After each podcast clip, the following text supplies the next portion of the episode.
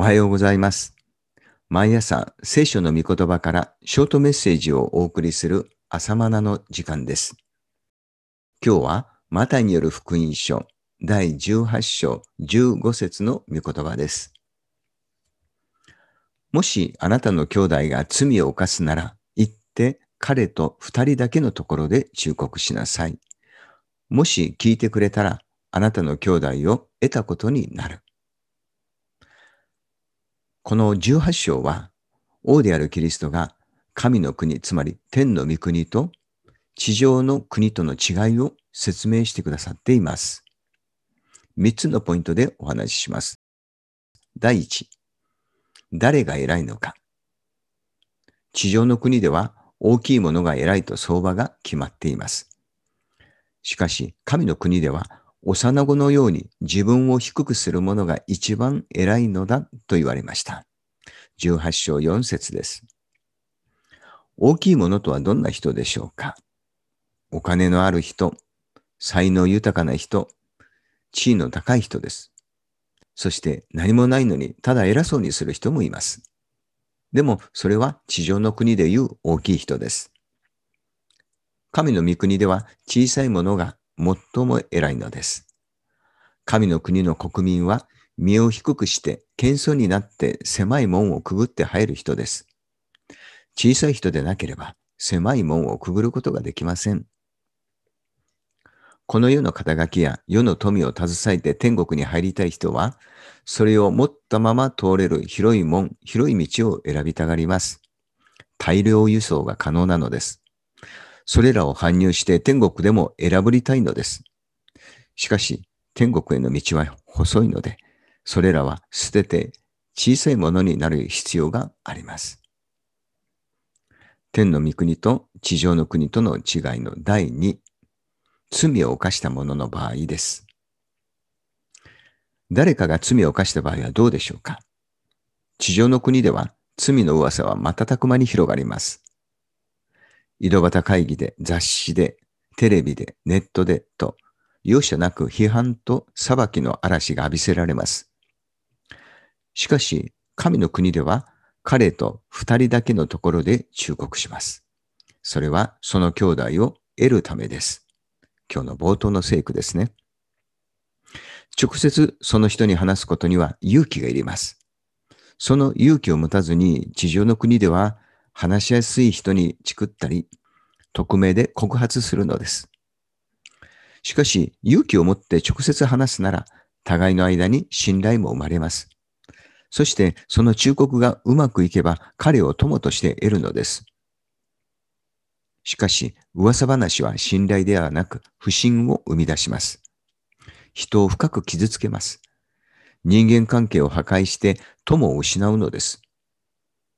だから、神の国の国民は噂話が自分のところに来た時点でゴミ箱に捨ててしまいます。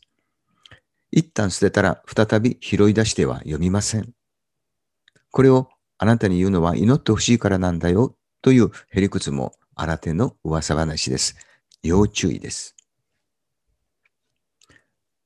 天の御国と地上の国との違いの3番目。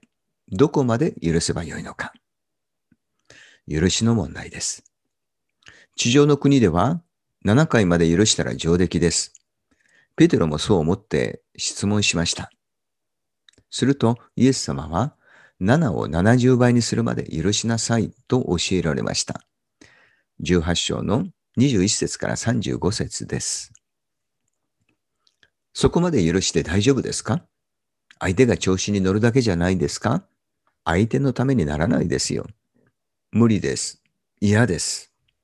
地上の国民からはそんな声が聞こえてきます。でも、神の国の民は自分がいかに多くの罪を許していただいたのかをよくわかっている人です。ここで勘違いしてはならないことは、許すとは、例えばその過ちが実害を伴う場合、何の罰も与えないということではありません。当然、社会的な罰則も課せられます。ところが、罰則が課せられたにもかかわらず、許せない心を持ち続ける性質が私たちにはあります。ましてや、罰則を受けないでいるなら、その憎しみはメラメラと燃え上がります。なぜそのような思いが燃え上がるのでしょうか憎しみを持ち続けて幸せになれた人は一人もいないと分かっていながら、その悪循環の罠にはまってしまうのはなぜなのでしょうかそれは許すと損をすると思っているからです。人は損得には非常に敏感です。でも本当に損をするのは自分なのです。許さないでいるといつもその罪を犯した人のことを思い出すことになります。それはその嫌な人が自分の心に住み着いて自分の心を荒らし回ることを許可していることになるのです。これでは大損です。そこでイエス様は例え話で教えられました。主人から1万タラントの借金をしている男がいました。1タラントが6000デナリです。1デナリが労働者1日分の賃金ですから、1タラントは6000日分の労働賃金ということになります。1年に300日働くとすれば、1タラントは20年分の労働賃金にあたります。ですから、その1万倍ですから、1万タラントは20万年分の労働賃金に相当する借金です。これはもう返済不可能な金額です。この男のように私たちは神に対して罪という借金を背負っています。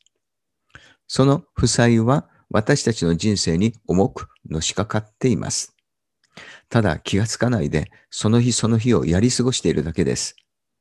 神の見前で生産するときにこの大変な額と言いましょうか、罪に驚愕するのです。日本の借金が現在1000兆円を超えています。普段は意識しないでのんきに暮らしていますが、いつか大変なことになります。問題を先送りにしているだけです。例え話の男も請求される段階になって借金の膨大さに気がつき途方に暮れたのです。彼は何とか返済しますからと懇願しました。でも本当に返せますか落とし物を工場に届けるとか、お年寄りに席を譲るとか、その程度の善行で1万タラントの罪を返済できると思いますか？だから、神は許してくださったのです。もちろん、何の根拠もなく許してくださったわけではありません。十字架で巫女の贖いの命が捧げられたからです。注釈です。償いとは自分で支払うことを言います。自分では支払えないので、誰かが代わって支払うことをあがないと言います。つまり、自分では払えないこの罪の借金を、巫女イエスが代わりに支払ってくれた。これをあがないと言います。さて、1万タラントの借金男は主人から許してもらいました。ところが、その帰り道、自分が100デナリを貸している友人を見つけて、返済を要求し、返せないと見るや投獄したというのです。100デナリですから100日分の賃金です。自分が許してもらった20万年分の借金からすれば目の中の塵みたいなものです。しかし自分の目の中に大きな針が横たわっていると友人の目にある塵みたいな小さなことが許せないのです。旗から見ていればこの男の愚かさはよくわかります。あなたなら言うでしょ一万タラントも許してもらったんだから、百でなりぐらい許してやれよ、と。でも、自分のこととなると、目に針があって見えないのです。